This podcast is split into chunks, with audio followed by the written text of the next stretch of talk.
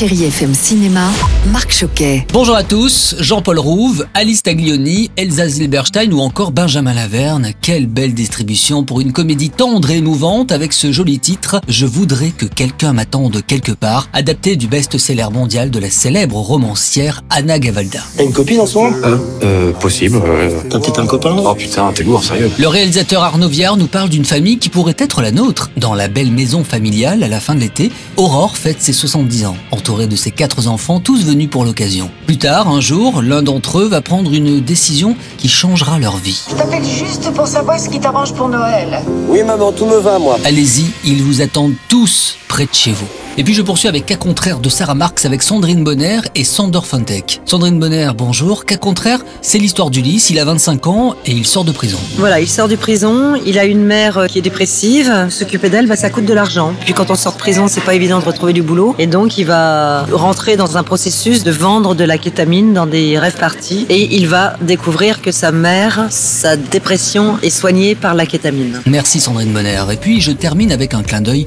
au film américain Scandale avec Charlize Theron, Nicole Kidman ou encore Margot Robbie. Inspiré de faits réels, Scandale nous plonge dans les coulisses d'une chaîne de télévision où des femmes journalistes ont réussi à briser la loi du silence pour dénoncer l'inacceptable. Je vous souhaite un excellent week-end avec Richard Filter et la plus belle musique, ça va de soi, sur Chéri FM. Bon ciné à tous. Retrouvez toute l'actualité du cinéma sur chérifm.fr.